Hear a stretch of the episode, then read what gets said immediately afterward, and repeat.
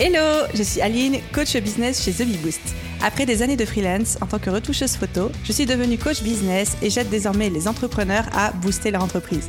Si vous êtes à la recherche de stratégies, d'astuces, de retours d'expérience, de partage et d'une bonne dose de bonne humeur, vous êtes au bon endroit.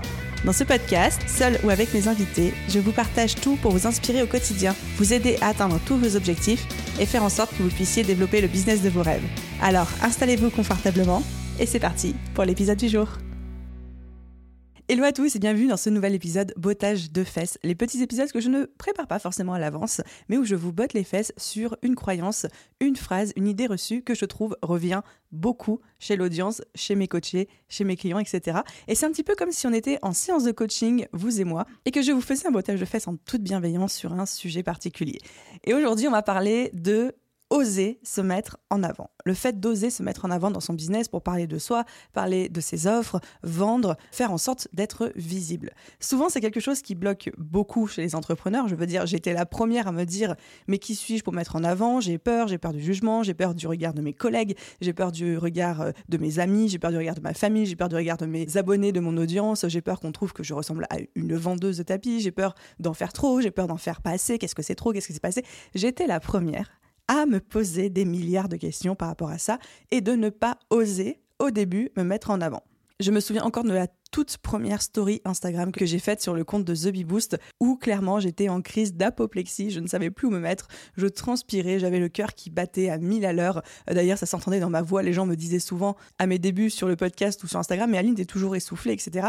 Bah oui, c'est parce que j'étais trop stressée en fait, je ne savais pas parler. Donc, vraiment, la problématique, le sujet d'oser se mettre en avant, c'est quelque chose qui est souvent compliqué pour les entrepreneurs. On va pas se mentir, moi aussi je suis passée par là et j'avais envie de vous partager aujourd'hui la phrase qui moi m'a fait un petit peu un déclic et qui m'a aidé à me sortir les doigts et tout simplement à foncer et à le faire quand même, même si c'était carrément inconfortable. Et cette phrase c'est roulement de tambour, attention elle pique. Si tu ne le fais pas, quelqu'un d'autre le fera à ta place. Et c'était vraiment cette phrase de dire Aujourd'hui, oser te mettre en avant, parler de tes offres, parler de toi, être visible, si tu ne le fais pas, quelqu'un le fera à ta place. Et là, quand j'ai entendu cette phrase qui ne m'était pas particulièrement destinée à l'époque, parce que c'était quelque chose que j'avais dû entendre dans un podcast, dans une vidéo, je ne sais plus, mais ça m'a fait vraiment un espèce d'effet waouh, en même temps doublé d'une vraie claque à mon ego, en me disant bah oui, mais moi j'ai pas envie que quelqu'un le fasse à ma place, j'ai envie que ce soit moi.